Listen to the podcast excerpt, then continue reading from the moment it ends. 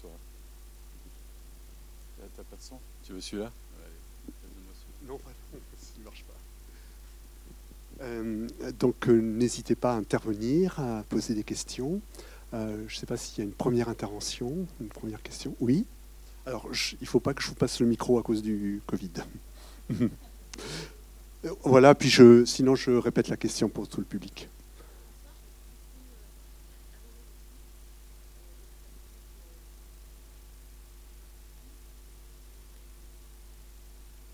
Une question sur le tout début du film, où l'appareil est d'abord flou. Puis...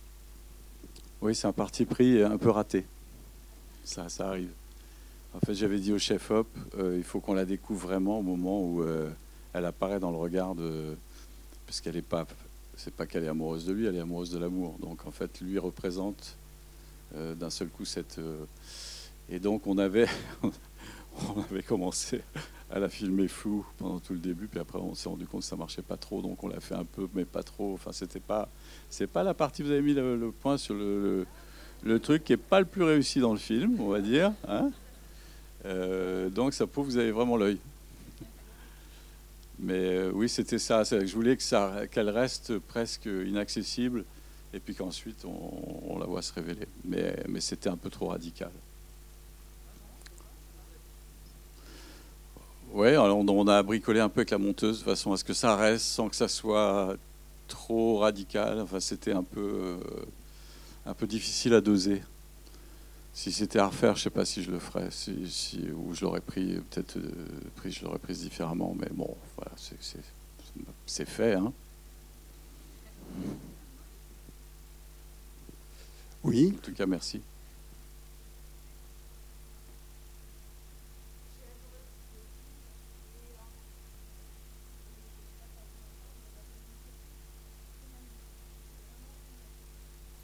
C'est gentil. Hein On n'est pas venu pour rien.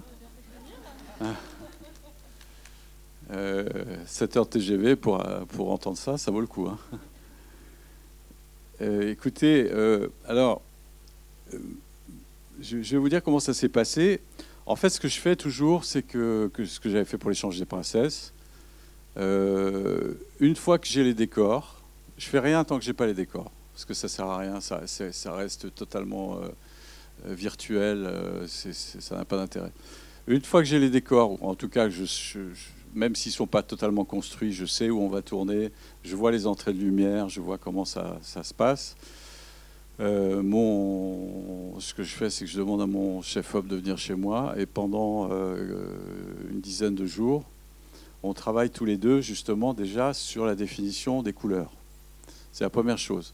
Donc la façon dont je travaille, moi, c'est je sélectionne euh, une centaine de tableaux qui me plaisent, qui sont généralement de l'époque, qui ne sont pas forcément des tableaux de grands maîtres, qui sont des tableaux aussi de, peintres français qui ont disparu, de peintres anglais. Et, et, on travaille sur, euh, je lui explique exactement la couleur que je veux à partir de ces tableaux, parce que c'est la meilleure expression, et, et, la lumière par rapport aux personnages dans les tableaux, parce que les, les, peintres euh, du 19e euh, et bien avant étaient quand même des grands, grands, grands spécialistes de la lumière. Les entrées de lumière dans les tableaux, c'est toujours. Euh, et on a eu un moment d'hésitation en fait avec, Gilles Porte, le, chef op, c'est que on était assez influencé par Ida, qui est un film que, que moi j'aime beaucoup, qui est en noir et blanc. Et lui, il me dit, bah, tu sais, pourquoi on ne le fait pas en noir et blanc? Je lui dis, mais en noir et blanc, on n'y arrivera pas parce que d'abord, c'est quand même un peu. C'est dommage, parce que le, le fait qu'on soit euh, au, début du 19e siècle, on n'était pas en noir et blanc. On peut faire le film muet aussi, mais bon, c'est. Euh, donc euh, j'ai refusé, refusé cette idée. Et puis, puis aujourd'hui, avec le, le, le, film passe ensuite sur les télés, sur les plateformes, etc. Donc là, après, quand on rentre dans un, format télé, ça ça, ça, ça, marche plus du tout. Donc on est resté sur la couleur. Et euh, à partir de ce moment-là, évidemment, euh, la, la, lumière, et c'est ça que je trouve difficile, moi, dans les films d'époque, c'est que la lumière crée des contraintes de caméra qui, qui, sont, euh, qui sont assez, assez lourdes. Donc, moi, j'ai pris l'option d'avoir une sorte d'éclairage naturel avec des bougies, avec des choses comme ça, et très très peu de lumière artificielle. Et donc, on a, on a réglé ça. Alors, on a la chance maintenant, si vous voulez, comme on tourne en numérique, d'avoir des images sorties de caméra dès le premier jour. Euh, comment ça s'appelle Des pictogrammes, je crois. Je sais pas. Et, donc, moi, j'ai j'ai toutes les images de la journée euh, avec la vraie couleur, parce que euh, dans la caméra, on la voit pas la vraie couleur. Et à partir de ce moment-là, on se règle. Mais il se trouve qu'on on, s'était pas trop mal débrouillé parce qu'en fait, à la fin de la première journée, c'est exactement ce qu'on voulait. Donc on n'a pu, on rien changer. J'ai dit maintenant on change plus rien, on va comme ça jusqu'à la fin du film. Voilà. Donc c'est un parti pris. Euh, bah, il faut un peu d'esthétisme aussi quand même, parce que moi, je, si je fais des films d'époque, c'est parce que j'aime l'esthétique de l'époque.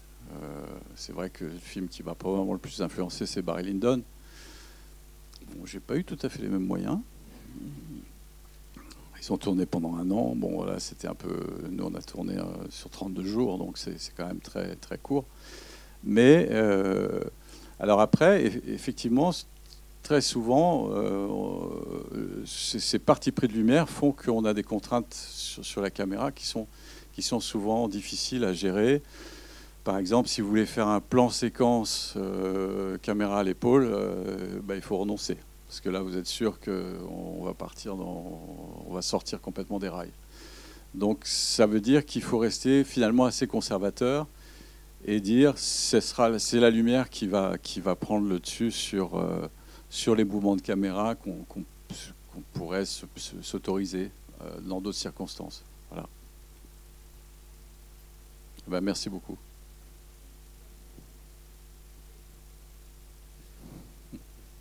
C'est gentil. Oui.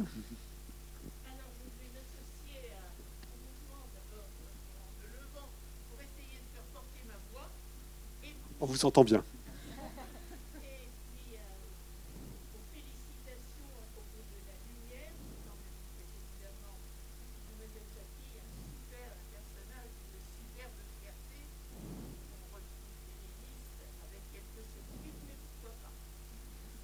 Ben oui. Sinon, pourquoi faire le film si on ne prend pas un peu de liberté? C'est vrai que c'est toujours, euh, toujours assez impressionnant de dire bon, on s'attaque à Balzac, c'est quand même. Euh, en plus, moi, c'est un, un, auteur pour des raisons, je dirais presque politiques que, j'aime particulièrement, qui lui-même était très féministe. Et si vous regardez toute son œuvre, euh, les hommes sont quand même relativement ridicules. et c'est vrai que c'est assez c'est très compliqué de, définir la liberté qu'on va s'octroyer, en fait. Euh, d'abord, vous pouvez dire, euh, je vais faire euh, une transposition. Ce que je pensais faire, par exemple, avec comment c'est Thérèse Raquin de Zola, parce que j'avais un, projet un moment sur, en disant, tiens, on va, le faire aujourd'hui. Mais faire Eugénie Grandet aujourd'hui, habillé comme on est habillé, ça, je pense pas que c'est un immense intérêt. Donc cet intérêt, c'est d'insuffler un peu de modernité euh, dans le texte. Euh, c'est un parti pris aussi au niveau des dialogues. C'est très, euh, très compliqué de... si on adopte complètement la langue de Balzac, ça va paraître suranné à beaucoup de gens. Ça va leur paraître même un peu pompeux, un peu... en même temps, si on, si, on, on appauvrit le langage de façon excessive, et qu'on le rend très moderne, ça marche pas non plus. Euh, ça devient assez démagogique et c'est pas trop mon, objectif. Donc euh, voilà, c'est des. Ah, et après, évidemment, au niveau de, de, de, de la, narration, moi j'écris toujours mes, mes scénarios sans jamais penser aux acteurs. Jamais. C'est un principe. Parce que sinon, euh, on risque d'être déçu. Et c'est d'autant plus violent que si vous le proposez à Gourmet, vous avez pensé à Gourmet pendant toute l'écriture, puis vous le proposez à Gourmet, il dit moi ça m'intéresse pas. Euh, donc, moi j'évite ça. Mais euh, et après c'est vrai que le choix des acteurs que j'ai que j'ai fait avec Joséphine, avec Olivier, avec Valérie Bonneton, c'est un choix qui évidemment change la nature du projet. Euh, c'est comme ça que Et c'est vrai que Joséphine a quand même une, comment dire, une plastique et surtout une, façon d'entrer dans la lumière qui est très très intéressante, que je que je n'avais pas envisagé avec d'autres actrices à ce moment-là. C'est pour ça que je, l'ai prise d'ailleurs. Voilà. J'ai répondu à votre question ou parce que moi je réponds souvent à côté. Hein. Non, ça va.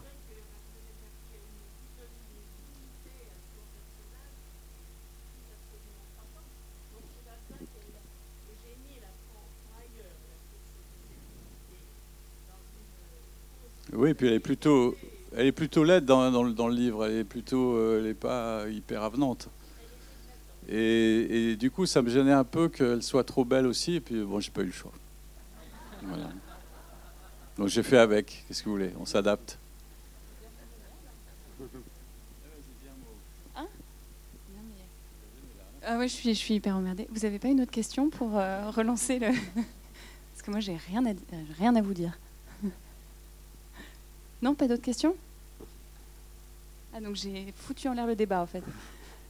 Alors, une question là.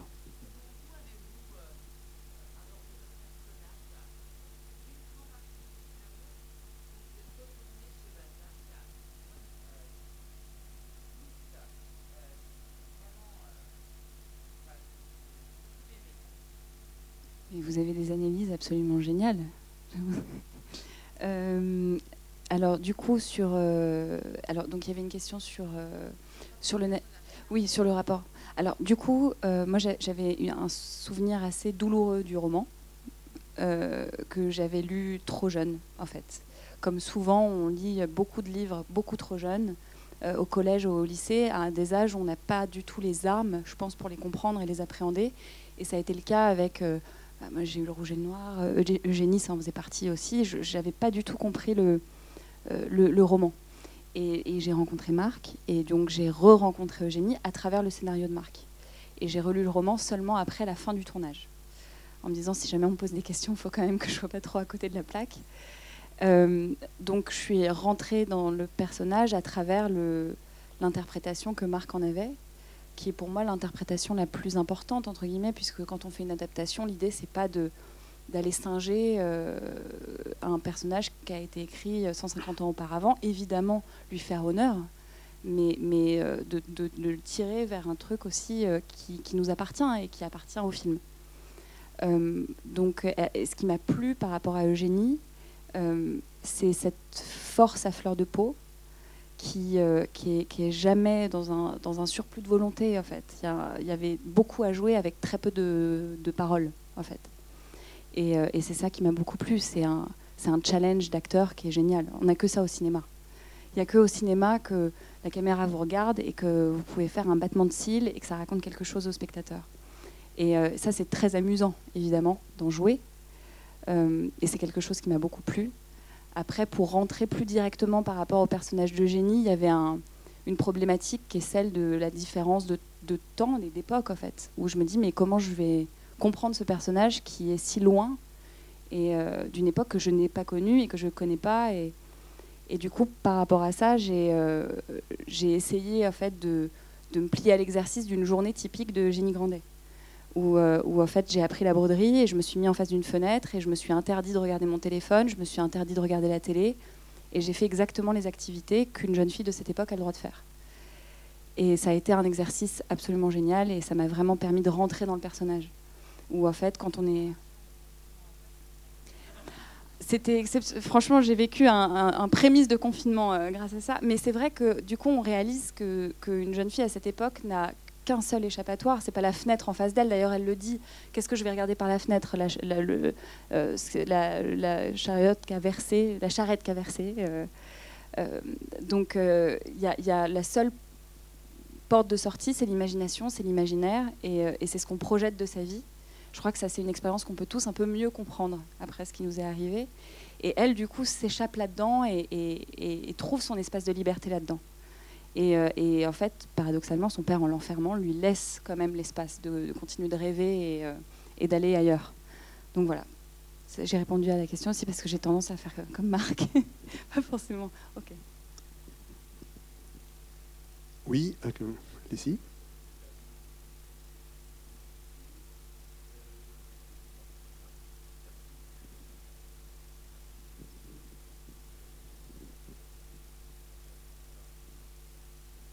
Oui.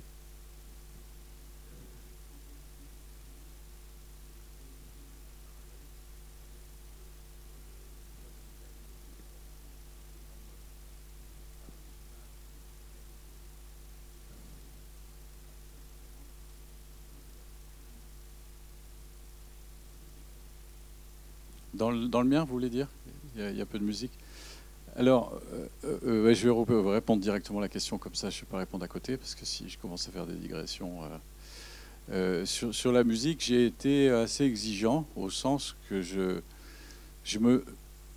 Bon, il se trouve que je fais de la musique, je fais deux heures de musique par jour, j'aime beaucoup la musique, mais je me méfie énormément de la musique au cinéma. C'est-à-dire que la musique est capable de, en tout cas pour moi, elle est tellement, puissante au niveau émotionnel que j'ai toujours peur qu'elle vienne euh, soit euh, être dans une forme de, pléonasme, soit, soit qu'elle dirige le film.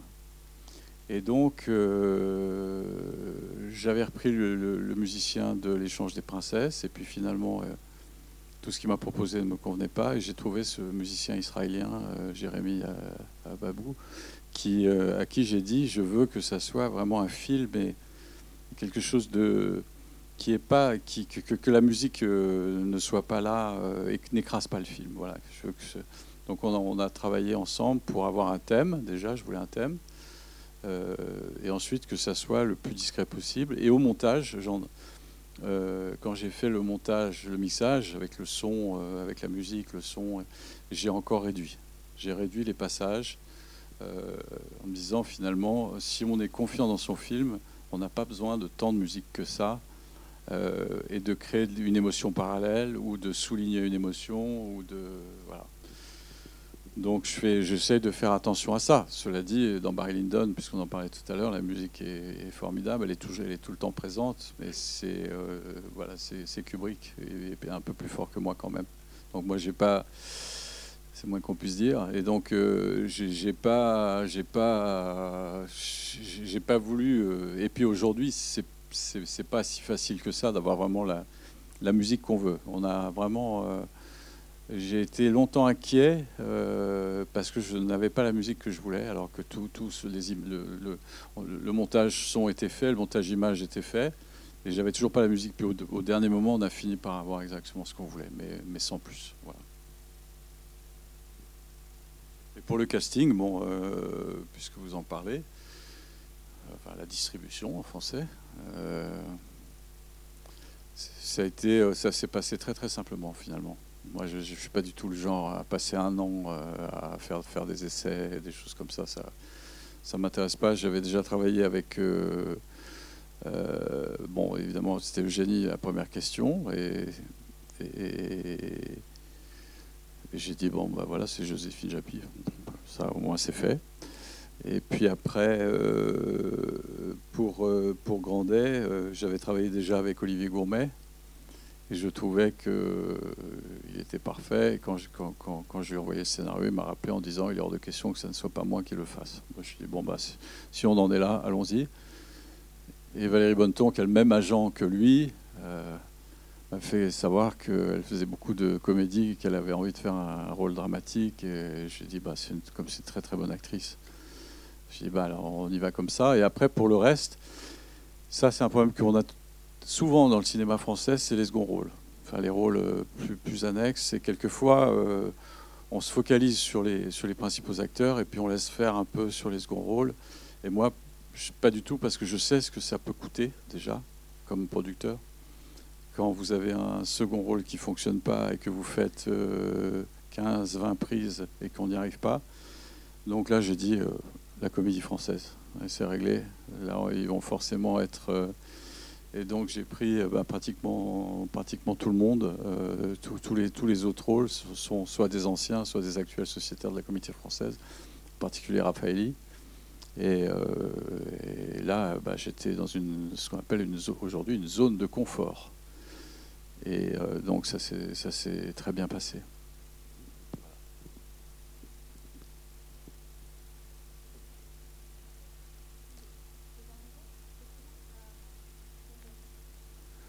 Alors César, lui, ça a été différent. Euh, on m'a proposé plein de jeunes, tout ça, et ça ça, m'allait pas. Et finalement, euh, euh, on avait fait passer des essais pour un film qu'on avait produit pour Assayas. Enfin, c'est Assayas qui avait fait passer les essais.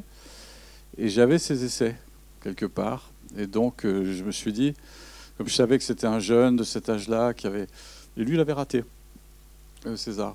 Il n'avait pas été pris. Et j'ai trouvé que, en regardant ses essais, que c'était exactement ce que je voulais pour moi. Et il se trouve qu'il réussit très bien dans les séries, puisqu'il fait, euh, comment s'appelle euh, Outlander, voilà, c'est ça. Qui est une série fleuve sur plusieurs années euh, qui tourne en Écosse. Et je lui ai proposé, et, voilà. Donc c'est le seul, oui, qui soit, je dirais, plus de la, série que, vraiment, vraiment du cinéma. Alors évidemment, il y a eu des petites aussi, euh, des petites propositions, me disant peut-être que Rice Troop serait mieux que, vous savez, c'est toujours pareil, parce qu'il y a toujours l'histoire de bankable. Est-ce qu'un acteur va nous amener le...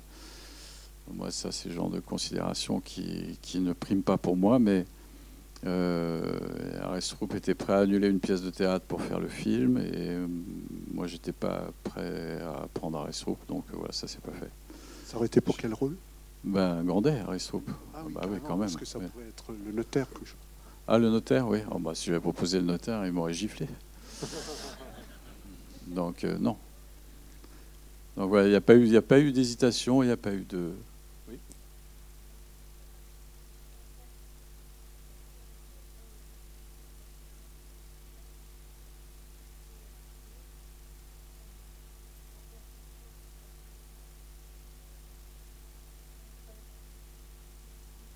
Ah oui, c'est c'est pour ça qu'on est là.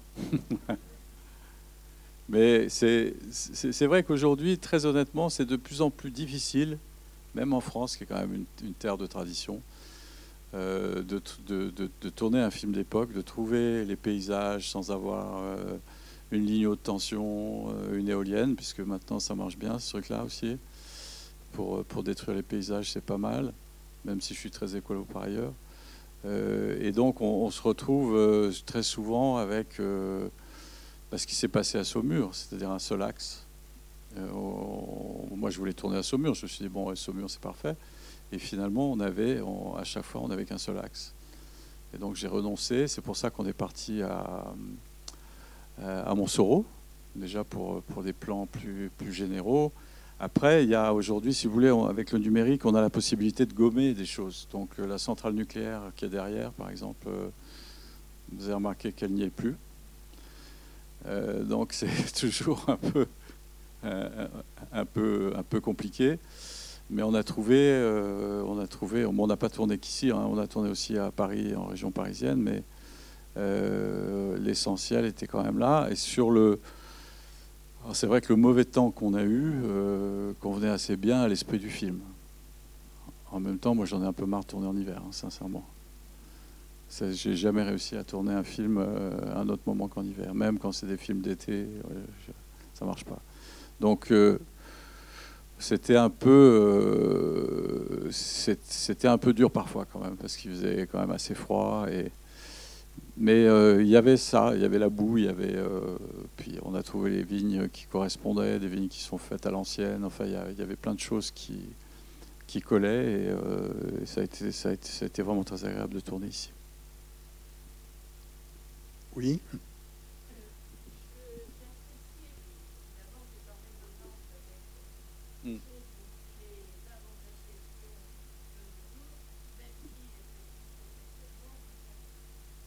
Oui, alors ça c'est une discussion que j'ai eue euh, avec Olivier Gourmet euh, quand on a fait la lecture. Parce que lui, euh, j'étais finalement assez d'accord avec lui, mais il me disait je ne veux pas entendre parler d'inceste. Et je lui ai dit, mais entre être incestueux et incestuel, il y a une différence. Et, finalement, on, est assez, on, a, on, a, on, a, longuement discuté de ça et je crois qu'on est tombé d'accord sur le fait que chez Grandet, c'est cette espèce de frénésie qu'on appellerait aujourd'hui de, de, névrose obsessionnelle de l'appropriation et des biens et des personnes. Et que sa fille, elle est à lui. C'est pas qu'il a envie de la, de la posséder physiquement. Je ne pense pas que ce soit du tout euh, le cas dans, dans Grandet dans le livre et, dans le film. Euh, on le suggère, euh, on le suggère à aucun moment. C'est simplement qu'elle lui appartient. C'est une chose. Et cette chose, c'est un, un, moyen d'échange, c'est un moyen de, de, de, Et donc, on, a, on en est resté là c'est-à-dire au fait que que ce soit euh, les biens ou les personnes, euh, Grandet veut tout pour lui. Et c'est ce que finalement ce que lui dit euh, sa femme sur son, enfin, sa, sa, mère sur son, sur son lit de mort.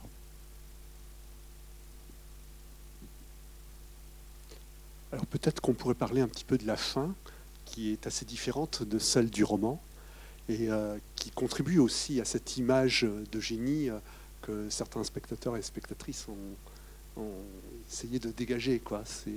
Je trouve que là, il y a quelque chose qui euh, parachève le, portrait que vous faites de génie, qui est effectivement le personnage principal du film, comme le titre le dit. Bah là, c'est assez, été assez simple. En fait, c'est quand j'ai écrit le scénario, j'ai je, bah, suivi le livre.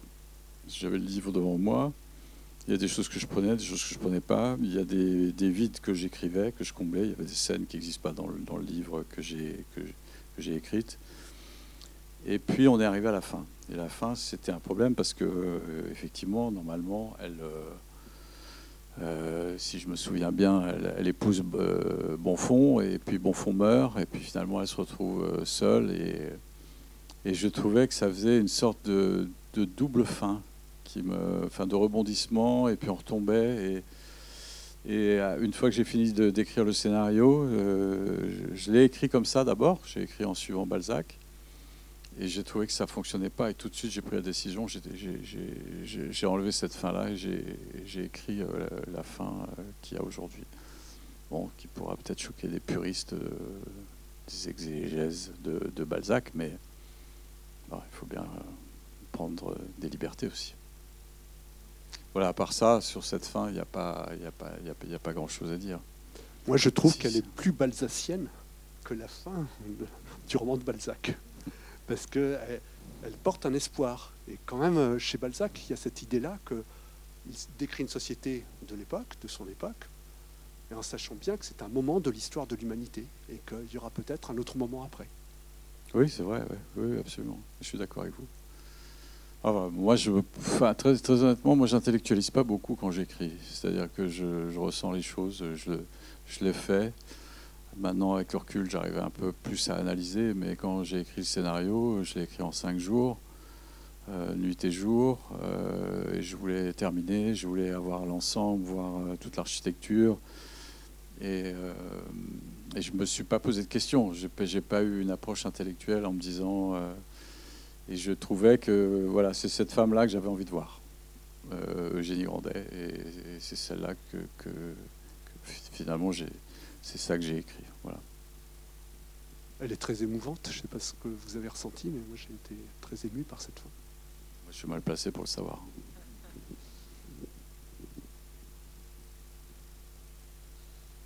Vous devez être crevé, non? Il y a d'autres questions? Vous voulez qu'on parle d'autre chose?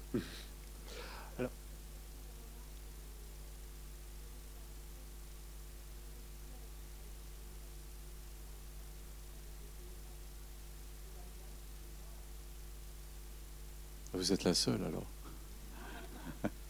non mais c'est vrai. c'est...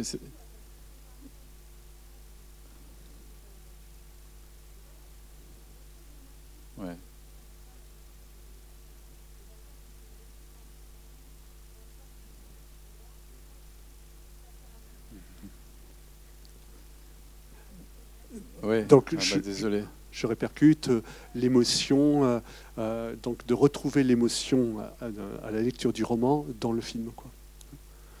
Et c'est vrai que cette vie emprisonnée, enfin moi je trouve que voilà, on ne peut pas rester insensible à cela. Oui, c'est pour ça qu'en fait, si vous voulez, sur, la question du doute par rapport à une œuvre préexistante, moi j'avais, entendu beaucoup de gens me dire, y compris ma femme qui est prof de lettres, me dire, euh, bon, en général, les élèves, Jenny Grandet, elle m'a dit, quand, je lui ai dit, je vais faire un film sur Jenny Grandet, elle m'a dit, bon, mon pauvre ami, je, dis, bon, attends, je vais y arriver quand même elle me dit, écoute, euh, moi je l'ai enseigné, tout ça, j'ai jamais vu un, enthousiasme délirant, et je vois pas comment tu vas, tu vas arriver à susciter cet enthousiasme. Et bon, on était aussi d'accord sur le fait que c'est tout le problème aujourd'hui de la littérature à l'école, euh, que je connais, puisque moi j'ai un livre au programme scolaire qui est la Chambre des officiers, euh, c'est que très souvent, le plus souvent, on étudie des livres sans avoir la maturité pour le faire et que du coup, il y a quelque chose de, répulsif qui se crée. Euh, alors moi, j'avais même pas ce souvenir-là. J'avais aucun souvenir de. j'avais lu Eugénie Grandet, j'avais aucun souvenir.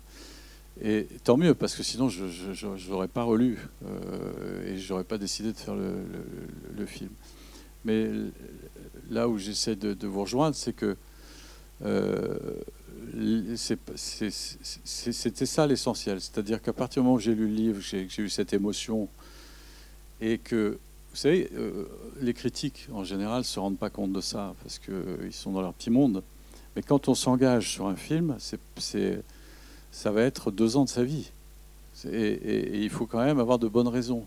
Et, la bonne raison, c'était justement de restituer ce que vous dites, cette émotion que moi j'avais eue à travers cette lecture récente, euh, sans restituer forcément le livre tel quel.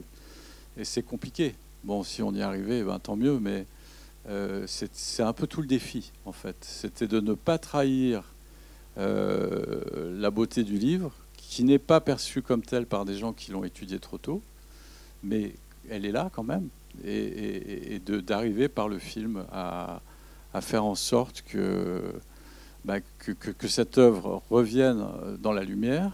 D'ailleurs, il y a une réédition du livre avec la, avec la, fiche du film. Bon, c'est pas pour ça que les élèves vont se précipiter, hein. euh, mais euh, peut-être avec un peu de chance. On ne sait jamais aujourd'hui. Euh. Mais, l'idée, c'est ça, c'est-à-dire d'avoir, de créer un enthousiasme pour, une œuvre et pour un, pour un, pour un auteur qui, qui parfois est étudié dans des conditions qui ne sont, qui sont pas propices justement à, à, ce qui reste dans la mémoire des gens. Euh, on a fait une interview cet après-midi avec un journaliste qui m'a dit, je pense que, de toutes mes études, c'est le livre que j'ai le plus détesté. Ça démarrait fort. Apparemment il a aimé le, film, mais euh, c'est voilà, c'était ça l'enjeu, et vous avez raison, c'était vraiment ça, c'est-à-dire restituer cette œuvre euh, en prenant des libertés, mais pour le bien de cette œuvre. Voilà, pas pour mon propre bien.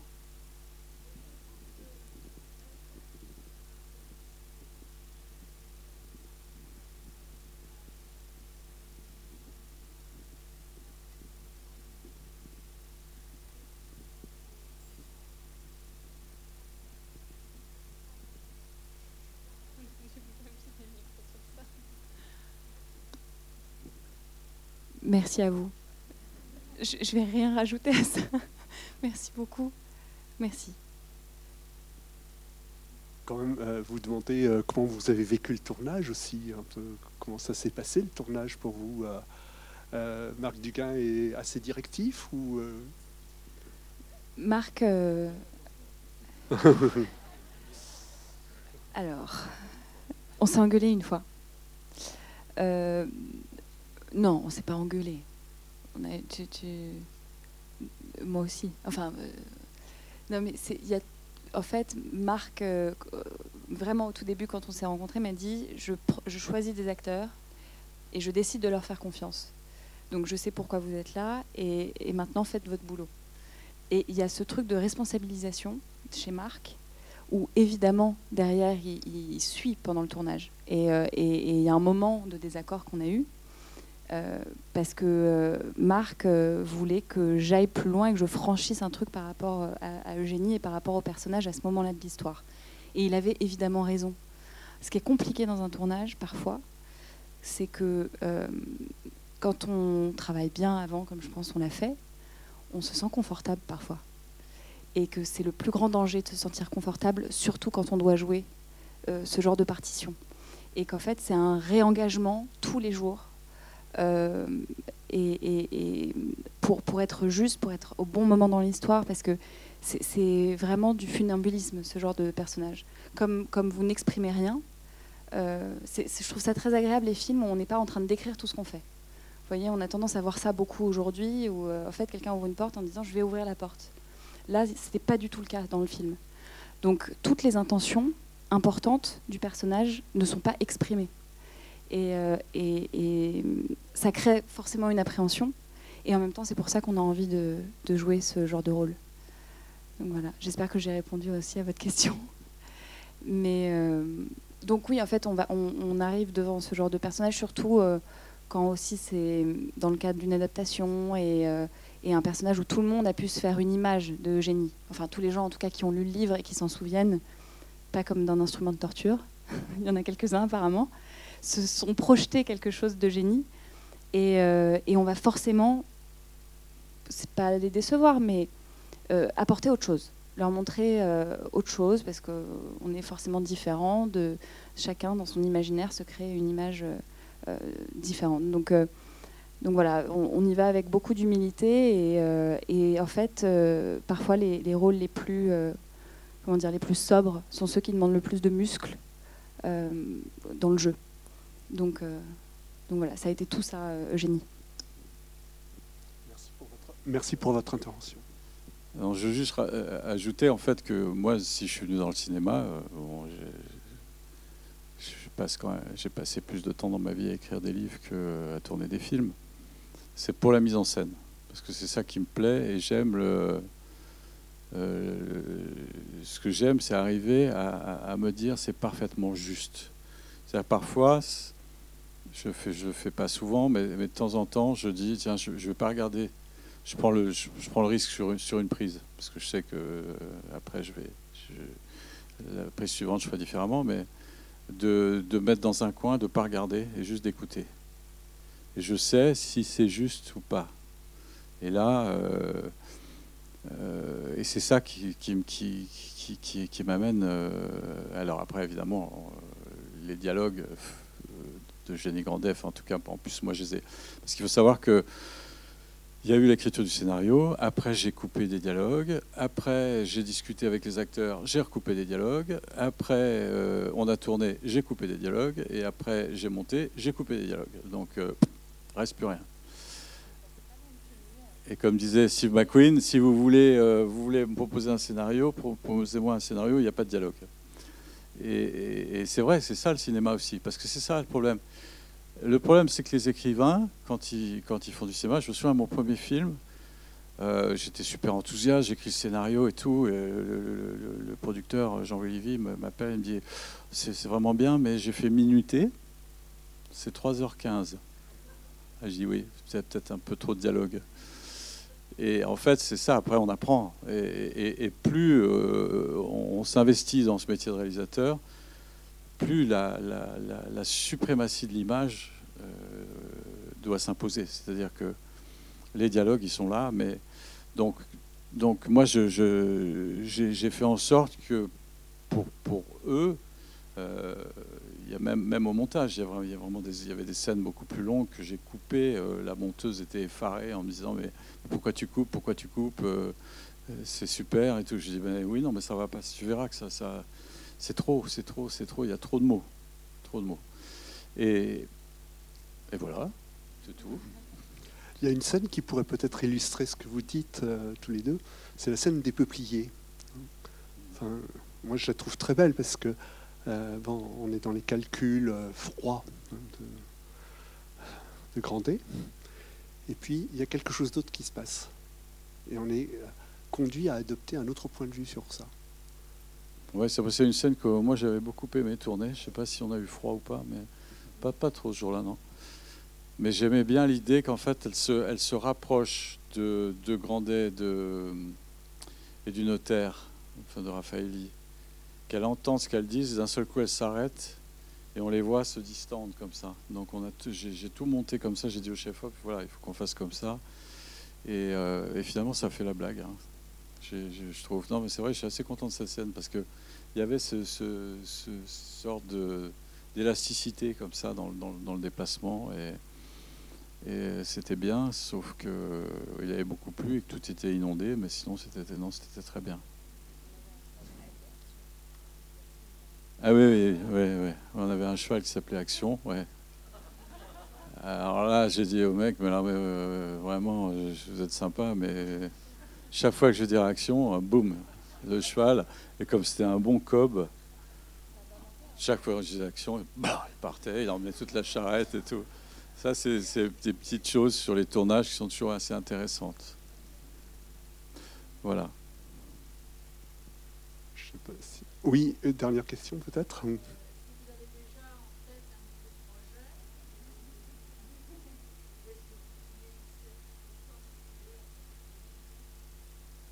euh, C'est à moi que vous parlez ou? Ah. Euh, oui, bah, je, en fait j'ai écrit un nouveau film là. Pendant le confinement, il n'y avait pas grand-chose à faire, comme vous avez remarqué. Donc, euh, j'ai écrit un livre. Après, en fait, j'ai fait. C'est une expérience euh, que je voulais mener à bout une fois au moins dans ma vie. C'est d'écrire un livre, un roman, et d'écrire derrière le scénario, mais sans faire lire le roman à quiconque. Mais ça n'a pas marché. J'ai fait quand même lire à mon agent.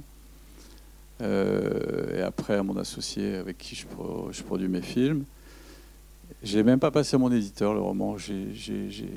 Et donc j'ai écrit le roman, j'ai écrit le scénario, donc tout ça c'était euh, pendant, cet été.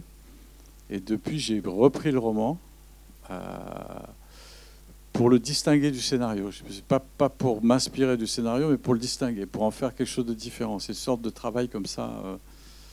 Et là c'est un film très contemporain qui est assez dur, assez, qui est sur les femmes mais là vraiment, euh, enfin, d'un certain point de vue, qui, est, le mien. Ne vous inquiétez pas.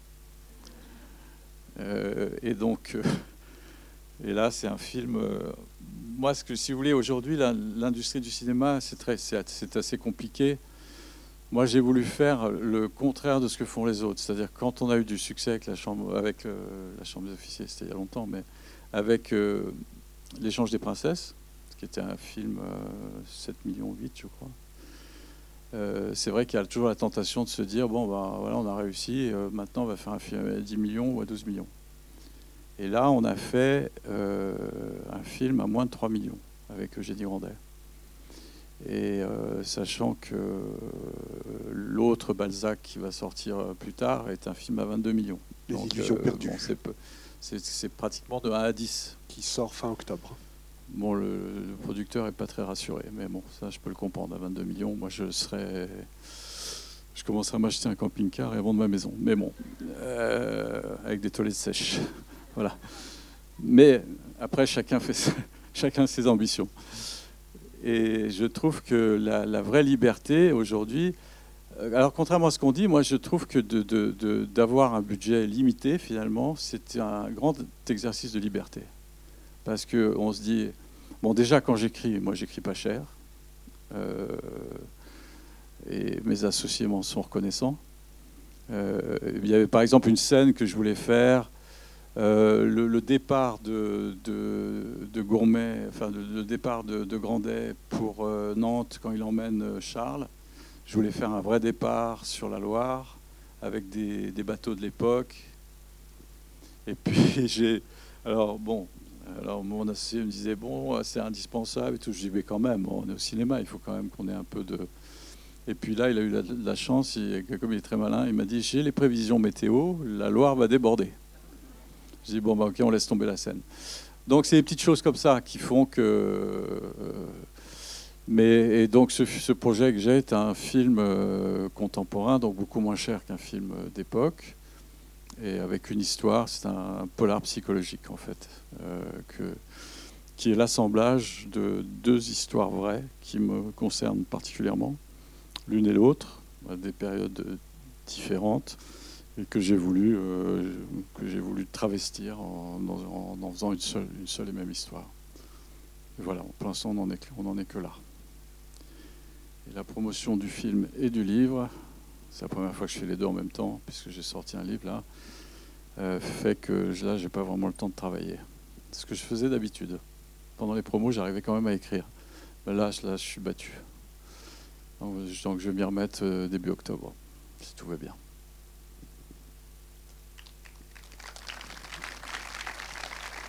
Ben, merci beaucoup. Et puis bonne soirée à vous.